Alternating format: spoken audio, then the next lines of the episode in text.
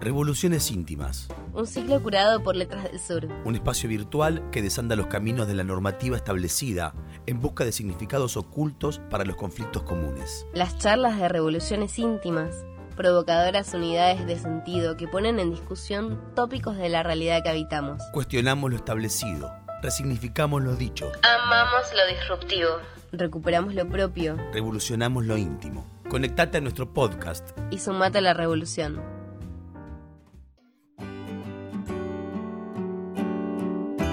Leer y escribir, convertir las ideas en oraciones y estas en textos que serán, ¿por qué no?, libros. En esta entrevista con Fernando Bogado, autor de Tierra ganada al río, una novela editada por Letras del Sur, recorremos el proceso de llevar a papel los productos de la inspiración, la utilidad o inutilidad de la literatura y el rol del placer cuando nos disponemos a leer. Hola, Fede. Ahí arrancó. ¿Cómo va? ¿Cómo andas, Ceci? ¿Todo bien? Bien. Ya que hoy vamos a hablar un poco más sobre el proceso creativo, sobre la escritura, sobre cómo llegás a las ideas, cómo aparece la inspiración. Mm. ¿Cómo te llevas con, con las re- con las redes, con la tecnología? Mira, con, con lo que es la tecnología en general, la verdad que a, mí en general me gusta mucho, debo decir. O sea, no sé, eh, cualquier implemento, cosas por el estilo, la verdad que siempre estoy como ahí atento. Eh, no te digo que tengo todo lo que uno diría, ay, quiero tener tal cosa y lo tengo. Por ejemplo, yo nunca pasé al libro digital en formato Kindle, ¿viste? Eso la verdad que no, no. Pero no porque sea anti-tecnología, sino porque, no sé, no, no, no, no me llama la atención. En términos de redes, eh, también soy bastante torpe. eh, o sea, es- no, no voy a mentir, tengo, tengo seguidores, no es que no tengo nada, pero al mismo tiempo no le, no le presto tanta atención, pu- publico mal las cosas, le pido a gente que sabe más, que viste que me diga qué es lo que tengo que publicar, que no, eh, y después como que tampoco, tampoco me preocupa mucho en el siguiente sentido, me parece que a la larga a mí lo que me interesa es escribir, entonces si hay algo que más o menos esté funcionando en la escritura, y por ahí no es inmediato, pero a la larga algún tipo de, de- de lectura siempre, de, estar en el tiempo y que alguien lo compre en algún lado, va a pasar. sé Total. yo. Y no sé, igual, igual, viste, yo también estoy siendo por ahí medio anacrónico, porque sé que ahora hay mucho que se mueve también por redes, pero, pero bueno, me manejo como puedo, o sea, lo justo y necesario, ¿viste? Tampoco soy una persona que le guste mucho publicar todo lo que le pasa todo el tiempo, eh, pero si tengo algún evento o algo, nada, sí, publico. Como una manera de, publicar, de- atento. de- de mantener la agenda pública, digamos. Sí, totalmente. O sea, lo, lo justo e imprescindible como para que tampoco digas, uy, qué boludo, no sé, hice una cosa y no vino nadie. Bueno, si no publicaste en ningún lado, ¿cómo va a venir gente? Entonces Claro. trato de usarlo como más, ¿no? Para, para hacer eso, pero no, no sé, qué sé yo, si me como una milanesa que me gustó mucho, no le saco una foto y digo, ah, mirá qué milanesa me estoy comiendo. Ahí ya me parece como hashtag too much. Ok, Eh, nosotros más o menos somos de la misma generación, Fer, y en un momento irrumpió en nuestra vida la computadora, Ah. ¿no? Ya que hablamos de la claro. tecnología. Así que Sí. voy acercando las posiciones, tecnología y escritura. ¿Empezaste Mm. cuando escribías eh, de chico o te animaste a empezar a tirar tus primeros bocetos de poesía? ¿Eran en la PC? ¿Eran lápiz y papel? ¿Y por qué? La respuesta que sea. Mira, cuando empecé a escribir, empecé a escribir narrativa, cuentos más que nada. Eh, las primeras cosas que escribía eh, eran a mano. También, viste, a mí siempre fui un lector, y lo sigo siendo claramente, un lector de historieta. Entonces, lo primero que hice fueron historietas, digamos que ahí sí o sí era papel. Eh, y después sí empecé a, a usar la computadora una vez que la compraron mis padres, que más o menos hubo dinero para comprar una eh, empecé con los cuentos. Pero, por ejemplo, yo poesía eh, empecé a escribir cuando arranqué la facultad. Eh, nunca Ajá. fui, en mi juventud nunca fui un lector de poesía. Siempre leí mucha historieta y, narrativa. Quizás en formato cuento más que novela, pero mucha narrativa. Y, y nada, fue cuando arranqué la facua. O sea, imagínate, a los 19, 20, que ahí empecé a meterme en la poesía. Y bueno, por cuestiones, yo casi te diría que no tanto del fetiche de la escritura a mano, pero sí de, de, la cuestión de la movilidad, eh, siempre y históricamente tengo un cuaderno en, en, mi valija o en la mochila o en lo que sea que lleve para escribir cosas. Y la verdad que me viene muy a mano para, para justamente la poesía o para anotar ideas o lo que sea. Eh, así que mi respuesta sería, me llevo muy bien con la computadora, pero la verdad es que no estoy todo el tiempo disponible como parar en algún lado y abrir la computadora. Aparte me parece, por más que ahora supuestamente uno puede llevar una computadora a todos lados, la verdad que no, seamos honestos. Si tu computadora pesa poco es que salió cara, entonces es como que hay que ser muy atento a donde uno la lleva.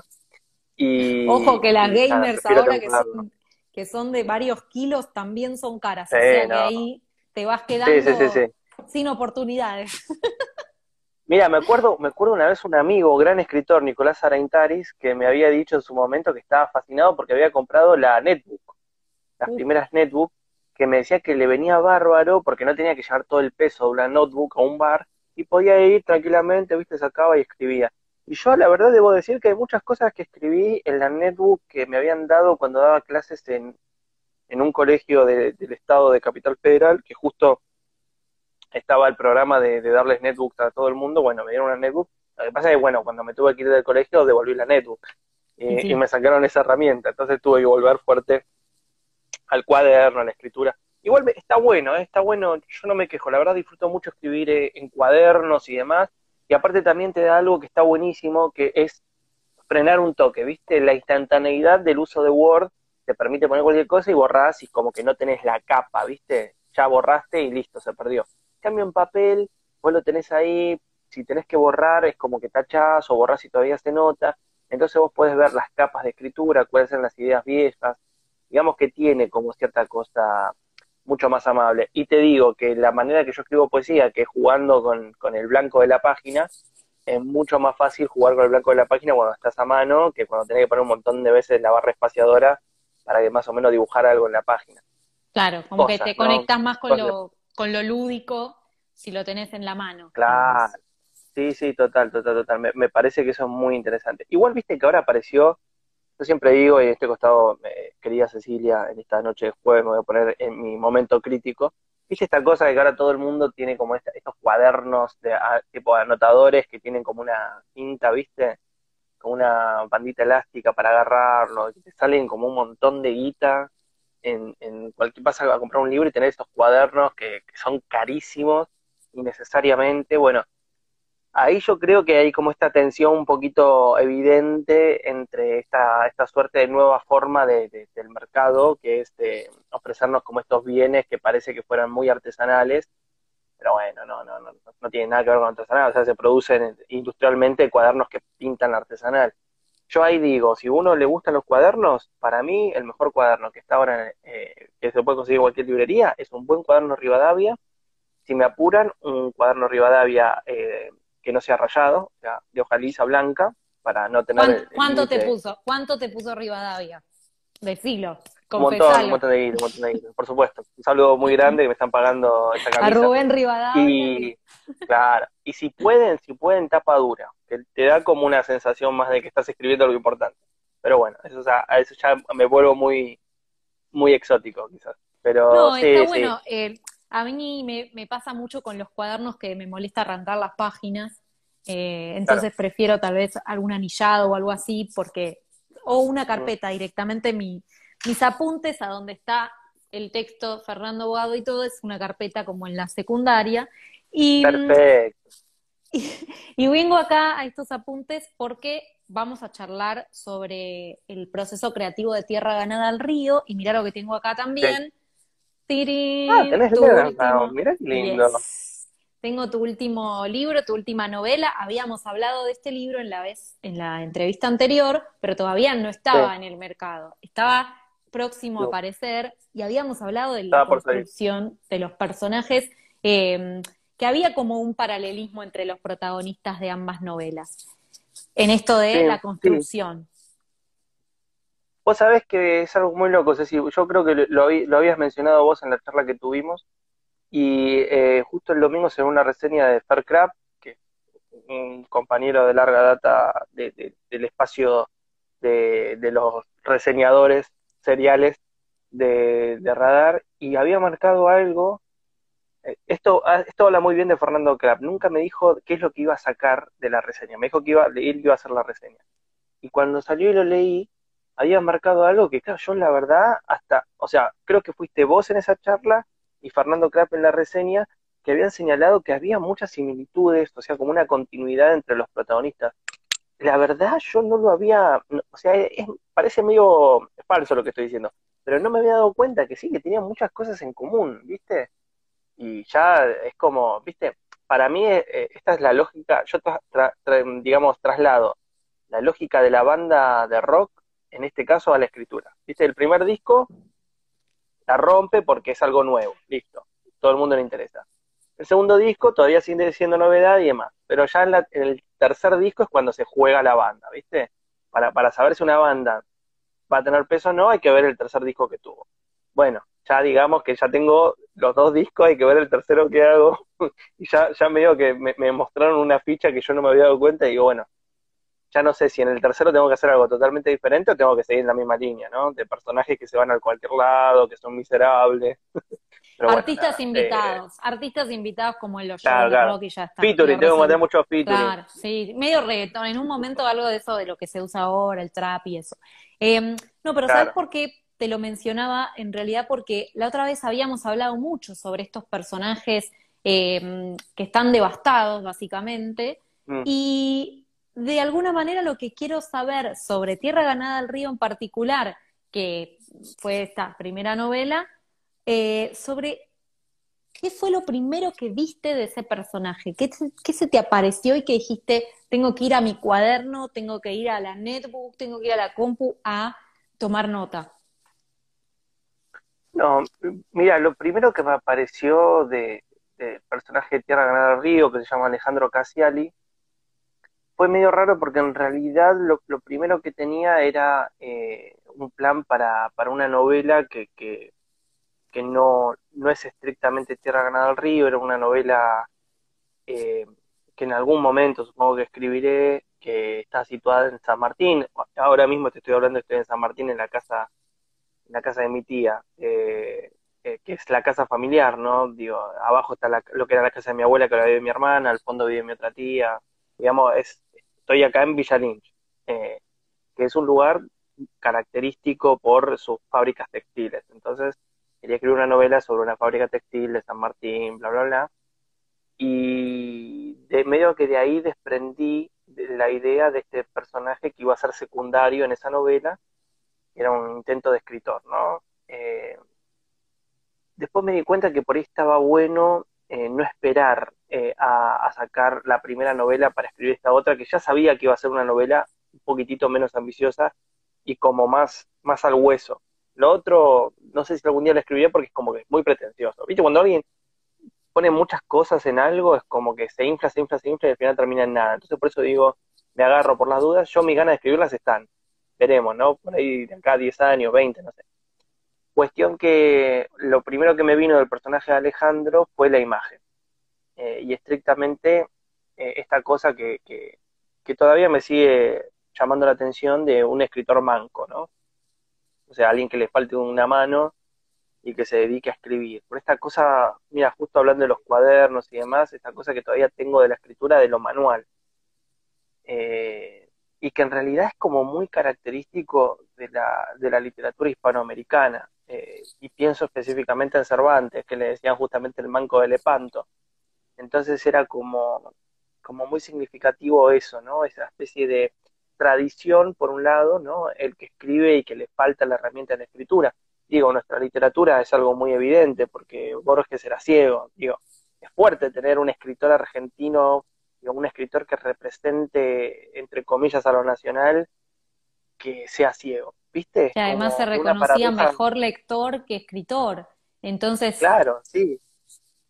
Es tremendo que le dieron eh, el Dios en su magnífica ironía le dio la vez los libros y la noche. Eh, es como, viste, muy raro. Y, sin embargo ya lo tenemos naturalizado porque medio cuentito, ¿no? Pero a lo que voy es que está, es raro. Entonces un poco me parecía a mí como que, que la figura de un escritor manco me parecía como atractiva en un sentido en el cual, no sé, si ves, viste cuando ves una película de David Lynch que no entendés nada, pero hay algo que te llama la atención, bueno, así, como no sabía por qué, pero me llamaba la atención. Y, nada, a partir de ahí lo fui construyendo. Eh, debo reconocer que en Tierra Ganada al Río eh, fue, una escritura mucho más gozosa que esta segunda novela. O sea, en Tierra Ganada al Río la pasé bien. La pasé bien escribiéndola, la, disfruté el proceso, eh, quizás por ahí por el entusiasmo de sacar una primera novela. Eh, Leven Round eh, me parece a mí que es una novela con un tono diferente, creo que se nota. Tierra al Río tiene un tono un poquito gracioso, te reís cada tanto. En Leven Round no. Y, justamente me parece a mí que, se nota mucho en, el resultado final, ¿viste? Como que el proceso de escritura de Leven Round fue muy oscuro, muy triste. Y casi te diría que cuando la terminé la novela fue como decir, uff, listo, ya, está, ya me lo saqué. En cambio, en Tierra del Río no. Las dos novelas me parecen que están bien, ¿eh? O sea, las defiendo, todavía no es que digo, oh, no, no, no, está está todo muy, muy bien estoy muy contento. El Everron, la verdad estoy muy contento como está circulando. Tierra Ganada Río estuve contentísimo. Imagínate que fui, o sea, hay una edición de esa novela en México, era una locura, tipo, sacadísimo. Esto, todo eso por cuestión de Nora. Pero a lo que voy es que eh, sí debo reconocer que Tierra Ganada del Río me parece que algo de la vida de Alejandro, el personaje de Alejandro, invitaba a una risa. En cambio, en Round, no claro, como, medio la, tragicomedia te llevaba un, te lleva un poco a tener eh, compasión por este personaje a pesar de lo irónico de su realidad. Em, claro, total. Es, muy sarcástico, irónico, es una risa cínica la que está en Tierra Río, ¿no? Es todo distante, algo que me parece que tiene que ver con los escritores que, que, me gustan a mí, ¿viste? A mí me gusta mucho Jorge Asís, Rodolfo Powell, eh, esta cosa medio como eh, distante, ¿viste? Y, que invita a cierto modo de la risa. Y está, en Tierra del Río me parece que está. bueno, de movida ya está el epígrafe con una cita así. Debo ser uno de los pocos escritores que se animan a poner una cita así al comienzo de una novela, debo decir. Pero bueno, también me, un poco es un gesto de decir, bueno, yo leo esto, a mí me gusta esto, después discutamos. Está bien, es ponerte a vos, a ver, la vamos a, la vamos a leer. Para. Em, la cita dice, a lo mejor piensa Rodolfo, el secreto para ser menos desgraciado es vivir cerca del mar y en no ser pobre, claro. Cazadores de canguros de Jorge Asís. Em, ¿qué, em, cita. ¿Qué hacía en tu cabeza eh, Alejandro, el protagonista de esta novela, eh, ¿Qué hacía? Yo todavía esta no la leí, así que no me voy a hacer la que sé de qué va o cómo es, porque no, solo contratapa.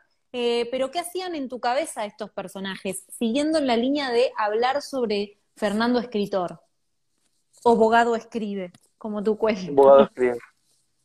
Eh, no, yo, mira, es, es, interesante porque si hay algo que sí noté, que sí noté, es que en Tierra del Río el protagonista es alguien que quiere ser escritor. Y en Lever Round el protagonista es un investigador de literatura. O sea que eran figuras que tenían que ver con la literatura, pero no eran estrictamente escritores, sino que estaban como en el margen, como en la periferia. Y, me parece que es muy interesante eso, ¿no? Como recuperar eh, cierto modo del margen o de la periferia literaria eh, en un sentido, en un sentido muy eh, miserable del, término, ¿no? Porque uno no sabe muy bien qué hacen estos personajes o qué quieren. Lo digo porque también eh, yo creo que, hay una cosa de lo que escribo y me hago cargo y hasta te diría que es casi parte de un programa consciente, que es eh, recuperar la idea de, que la literatura solo habla de literatura. Entonces son todos juegos al interior de lo literario eh, que obviamente tienen, eh, tienen cierta carne porque uno parte de, lo que vivió, de las cosas que más o menos entiende y los utiliza como materia prima para hacer algo diferente. Pero no, no, no, yo no creo en, la, en una literatura como, como modo de cambiar el mundo, para decirlo mal y pronto, ¿no? Parece que el mundo, y esto es una posición política también, el mundo se cambia con política o con acción directa. No se cambia con literatura, o sea, no se cambia. Eh, y vos fíjate que justamente estos dos personajes en algún sentido representan esa posición tan compleja de la literatura, ¿no? Son como personajes estériles, eh, miserables, desprendidos de la acción, y me parece a mí que en realidad hay como un desplazamiento al interior de la novela de una reflexión acerca de la propia literatura, que, siempre va a ser así, ¿no? Siempre va a ser como, como decía, eh, y sigue diciendo, eh, un, profesor que fue jefe de cátedra en la cátedra donde trabajo en la facultad, que decía que la teoría literaria era como una orquídea de invierno. O sea, mm. solo vivía al interior de la universidad. Vos salías de la universidad y hablabas de la teoría literaria, o sea, y te dabas cuenta que no nadie te iba a prestar atención, todo era como al, pedo, pero dentro de la universidad una orquídea de invierno hermosa, bella, pero que solo puede estar en el, eh, dije, invierno, pero en realidad es invernadero, solo puede estar en el invernadero, te la sacás de ahí y, y Gran metáfora, ¿eh? Sí, sí, sí, sí. Y lo, creo así, me parece que también, digo, no, no hay que leer esto como un gesto de, de impotencia. Mejor dicho, habría que leerlo de la siguiente manera. La supuesta impotencia de la literatura es tu modo de hacer crítica. Porque justamente la, la idea, nosotros vivimos en un mundo totalmente captado por, por el capitalismo en un sentido muy medular y profundo. Hasta tal punto que creemos que algo, si es útil, es bueno y la utilidad es el pensamiento justamente del mercado, o sea, todo tiene que servir para algo. La literatura todavía tiene la capacidad de levantarse como eh, algo inútil en un mundo lleno de cosas útiles y prácticas. Entonces, en lugar de, superar supuestamente esa, esa, supuesta inutilidad, o mejor dicho, esa inutilidad programática de la literatura, ¿viste? y hacer una literatura que sirva para algo, yo defiendo un poco la idea de, no, escribir por escribir que la literatura hable sobre la literatura, que trabaje con elementos literarios y que no sirva para nada. O sea, que levante eso como bandera, porque justamente es su modo de criticar todo este pensamiento utilitarista, absolutamente eh, concentrado en, la circulación, en la mercancía, etcétera, que, al final termina siendo inclusive una literatura que se piensa eh, como revolucionaria, ¿viste? Eh, es como, es muy complejo, eh, digo, no, no, digo que sea una resolución fácil, pero hay mucha literatura que se piensa como que viene a solucionar o, a exhibir o a resolver un problema, cuando en realidad la literatura no tendría que ser. Creo yo. Bueno, para... la fuerza de la literatura es... Encuentro un paralelismo eh, en el otro extremo de, tus libros, pero eh, hay una hermosa definición de, y una hermosa discusión también sobre la utilidad de la literatura infantil, por ejemplo, ¿no? Si debería ser o no eh, una literatura para enseñarle a los niños, o bien podría ser una literatura del placer y del disfrute, que no tiene por qué decirle a un niño cómo hacer para eh, bancarse al hermanito, ni no decir malas palabras, ni no ser egoísta. ¿no? Totalmente, ¿no? Que es el, viejo problema del didactismo literario. que digamos que es lo que también hay, digo, no, es, no queda solo en la literatura infantil, ¿viste? Hay mucho didactismo literario en, literatura pensada para un mercado más de adultos, por decirlo de alguna manera, que es eso, ¿no? Que hay que enseñar, educar, indicar, ¿viste? Y es como, es raro, es raro porque justamente lo que estás haciendo es etiquetando la producción literaria, ¿no? Esto sirve para esto. Como vos bien decís, ¿no? Leyendo este librito, tal pibe o tal piba o tal pibi eh, va a superar tal o cual tema. Mira, recomiendo muchísimo eh, yo, por, por cuestiones laborales, estoy en la editorial Coligüe y demás, que tiene un gran catálogo de literatura infantil, y si vos ves los libros de, de, la colección de, las diferentes colecciones de Coligüe, ¿no? Yo estaba pensando en el pueblo que no quería ser gris, eh, la línea, mm. y son, son textos, viste, de, de, de Ajax, Barnes, y, y, ahora me olvidé el nombre de la otra persona, eh, que son textos que, que mal o bien lo que están tratando de hacer no es justamente un didactismo, sino que están trabajando sobre un tema histórico puntual y transformándolo en, un tema literario, pero de una manera muy sutil, que es diferente a cierto tipo de literatura infantil que busca estos objetivos prácticos, ¿no? Tipo, cómo hacer para que tal se lleve bien con su hermanite y listo, y está todo bien y vuelve la paz. O cómo, eh, qué tipo de texto leer para que puedan ir al baño eh, y, aprender a usar tal o cual cosa. El adoctrinamiento, digamos. Eh, la, tan llamada adoctrinada educación. Exactamente. Yo no, la verdad no soy padre y nada por el estilo, pero, pero entiendo que haya como una especie de búsqueda de cierta practicidad, cuando en realidad me parece que el acercamiento a la literatura debería ser otro. Va, yo por lo menos biográficamente todo lo que tenga que ver con, la literatura fue por, por, una cuestión de, de gusto, de placer, ¿viste? Está buenísimo, está buenísimo que digamos esto porque parece medio tonto, pero en realidad la inutilidad de la literatura tiene que ver con que el acceso a lo literario tiene, va por el camino del gusto, del placer, ¿no? Eh, y eso es buenísimo porque el placer se ha convertido en mercancía ahora, ¿no? Se compran cosas para que den placer, cuando en realidad la, la, experiencia literaria tiene lidia con el placer. No te estoy diciendo que es directamente placentera, sino que el placer es un problema, es algo para reflexionar, ¿viste? No es una, una especie de objetivo, sino que es una categoría que está ahí flotando. Mm. Entonces, eh, animarse, bueno, es lo que te digo, ¿viste? Animarse a escribir algo que vos digas, eh, te dediques del tiempo para que quede lo mejor posible. ¿Se entiende lo que voy? Digo, eh, sacarnos esta cosa que a veces está impulsada por las redes sociales, de la escritura rápida, instantánea, eh, como aguantar un toque, ¿viste? Frena, frena, dejarlo reposar, mirarlo después, ¿viste? Dale tiempo. Eso me pasó muchísimo, muchísimo con, con esta segunda novela, con Neverround. O sea, yo empecé a escribirla. Gracias, Ceci. Eh, yo empecé a escribirla. Soy la ayudante del mago, ¿viste? Em, no, tenía una idea que la verdad que estaba, me había interesado en un momento, que, que salió por, justo, mira, Levenround es la mezcla de dos trabajos de traducción una traducción, una serie de traducciones que hacía para una revista de bioética y la traducción que hice de un libro sobre el Tercer Reich. Eh, medio que combiné las dos ideas, me pareció que, había algo que, hablaba entre sí, que dialogaba.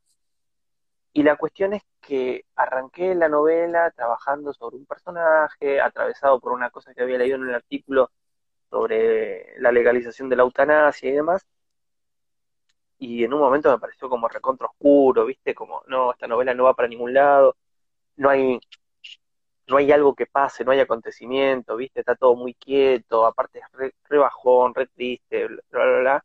Entonces, lo que decidí es como abrir un poco el juego y poner otros personajes, utilizar otros narradores, permitirme volver a, a algo más cómico, ¿viste? Más gracioso y demás y avancé un par de páginas. O sea, tenía, ponele 20 páginas en ese tono oscuro y de la página 21 en adelante ya había empezado a escribir con otra cosa más alegre. Y en un momento freno y digo, bueno, voy a leer a ver cómo va. Y me pareció todo una mierda. Me parecía que estaba equivocadísimo desde el punto uno en que dije, ¿por qué le vi esto? O sea, en realidad, por más que a mí me pese, la novela tenía que ver con esa primera idea. Entonces volví todo para atrás y, seguí escribiendo en ese primer tono que, creía que había que abandonar para hacer una historia más dinámica. Y ahí está bueno, porque yo creo que a, la medida que uno lidie seriamente con la escritura, con la humildad que corresponde, ¿no? Tampoco voy a decir que la tengo toda clara, pero lo que voy es que me di cuenta que, uno no puede imponerle nada a, las cosas que escribe. En realidad uno puede tener más o menos un plan, pero en la propia escritura se va desarrollando cosas que van más allá de lo que uno puede controlar, porque justamente es la obra la que habla, no uno. Por eso estoy tan, tan distante de, una idea de literatura del yo, ponele, ¿viste? Eh, como la verdad que, mis experiencias son mías, no tengo ganas de contarlas todo el tiempo, eh, trato de ser bastante parco con respecto a las cosas que realmente me pasan, lo dirán las personas que me conocen, no me gusta contar cosas que, que tengan que ver con mi vida privada general, ¿viste? Eh, parece, parece que soy una estrella tipo dando una nota ingente, ¿no? Sí, sí. Pero lo que es que mucho no me gusta. Entonces hay mucha literatura ahora que es como que me pasó tal cosa y escribo tal, ¿viste? Como te muestro, tal, tal cosa. Y ahí, ahí me parece, eh, ojo, hay cosas que están muy buenas, ¿eh? Pero ahí me parece que ya no, no, no, es, no, es lo que, lo yo creo que es la literatura. Me parece que la vida es materia prima, es solo eso. Y después hay que transformarla porque si no es como creer que un pedazo de madera es una silla, ¿viste? No, la silla es eh, eh, la forma impuesta con rigor y con esfuerzo sobre la madera. Pero la madera así cruda no es nada, es madera. Y listo. a la larga Em, termina siendo aburrida la madera. a menos que... Perdón los ecologistas que me escuchen. Sí. Claro. Eh, Pero bueno. Fer, quiero agradecerte tanto esta instancia de debate, porque mucha gente eh, que nos escucha, que nos escuchará, eh, probablemente se quede pensando y de ahí van a salir nuevas ideas y ahí así es como eh, hacemos sinapsis entre las distintas cabezas y eso está buenísimo. Como cierre, te quiero preguntar en qué instancia está ahora eh, tu cabeza. Dijiste que cuando terminaste de escribir la novela eh, sacaste como dijiste, uff, menos mal, porque ya estaba muy oscuro todo. ¿cómo, ¿En qué instancia estás ahora? Mira, ahora estoy, estoy cerrando, que en realidad lo está cerrando eh, otra persona, porque estoy haciendo una historieta. Obviamente escribí el guion y el dibujante es el que tiene el trabajo más duro y ahora lo está terminando. Ojalá pueda salir el año que viene, pero eso ya está como, como casi cerrado, ¿viste? Y después estoy lentamente escribiendo una serie de poemas que se llaman Liken, que, que no tengo ningún tipo de apuro en sacar ningún libro. Me parece a mí que, eh, está bueno, eh, en la poesía contemporánea hay mucho apuro por sacar un libro y no está tan bueno. Me parece que hay que hacer lo contrario. Hay que demorar un poquitito más la escritura, sobre todo porque si no, eh, tendemos, viste, esta cosa que, que, digo, lo señalo con humildad también porque no, no quiero ser tan mala onda, pero, viste, la poesía de Instagram eh, eh, a la larga termina siendo muy, muy inmediata, muy tendiente a, lo, a esa especie de captura de lo sensible rápida, viste, a fotito, como instantánea. Y, y nada, qué sé yo, a la larga me parece a mí que está bueno que los borradores sean eso, borradores, y, no sacar todo lo que se te ocurre, viste, aguantar un toque y, y darle un poquitito más de forma. Entonces, como, como gesto de rebeldía frente a eso, estoy muy lentamente, cada tanto, escribiendo poema de una serie que no sé cuándo vas a salir. Y después sí, viste, que acá viene la, la, otra respuesta, que en narrativa me parece que a diferencia en poesía, hay algo que es la rutina de trabajo, viste, que todos los días tendrías que escribir algo y demás. Ahora me tomé una pausa porque hace poco salió esta segunda novela, ¿no? Pero tengo ganas ya de meterme con la próxima novela. Y, y nada, tengo un par de ideas, yo sé que voy a seguir con esto de, personajes que estén como en, en, la periferia de, lo literario. Es probable que, la novela sea sobre un corrector, eh, porque me parece muy interesante, es un trabajo muy digno, me he encontrado con muchos correctores. Debo decir que cada vez que, me dedico más a, los libros y a la literatura, respeto muchísimo más a los trabajadores de verdad de, del mundo del libro, ¿viste? A los editores, a los correctores, a los diagramadores, a los empleados del depósito. Eh, yo, viste, esto que comenté que trabajo en Coligüe y la verdad que me encuentro con gente en el depósito que tiene un conocimiento artesanal del libro. No sé, te voy a decir una tontería, pero todos los días agarran los libros y una lijita muy fina, ¿viste? Y lijan los bordes para sacarle la, la, la, mugre que por ahí tiene por estar en el depósito. Y te dejan el libro como nuevo. ¿Viste? Y vos decís, loco, ¿qué onda? O sea, me parece a mí que hay como toda una riqueza ahí, porque si no, caemos, ¿viste? En ese fetichismo, eh, perdón, eh, puedo usar palabras fuertes, Ceci, disculpame. Listo, muchas gracias. Ese fetichismo pelotudo de que, creemos que ah, el escritor o la escritora o el escritore es como una especie de ser iluminado que hay que darle todo servido y demás. Y viste, no, en realidad no. En realidad la gente que trabaja de verdad es la que banca el libro todos los días. El escritor es como que una vez que terminó el Word y lo mandó, ya el libro deja de ser tuyo. Empieza a ser de toda la otra gente que es la que vive más tiempo con el libro. O sea, un escritor siempre está pensando en el próximo libro, pero toda la gente que trabaja con los libros está todo el día pendiente de eso que escribiste. ¿Viste? Es como que hay que hacerse cargo también de eso. Uh -huh. eh, entonces, nada, de, una u otra manera me gustó mucho el trabajo de, de, varios correctores que he visto, que tienen una cosa muy artesanal, muy atenta, una mirada muy lúcida, y me gustaría escribir una novela sobre, sobre algún corrector. Así que estoy en esa, es un plan, ¿eh? es muy vago, pero es muy probable que en breve ya me ponga a escribir. Espectacular. Bueno, Fer, te agradezco por, eh, por esta charla, por todas las ideas compartidas y por todas las reflexiones eh, participativas y nos vemos la próxima, cuando no. Ceci, el gusto de siempre, muchísimas gracias, gracias por esta segunda entrevista. Un saludo muy grande a, todos Letras del Sur, una gran editorial, a Nora, a la gente que, banca esto y a todos los que están acá, eh, el amor incondicional, eterno, de siempre.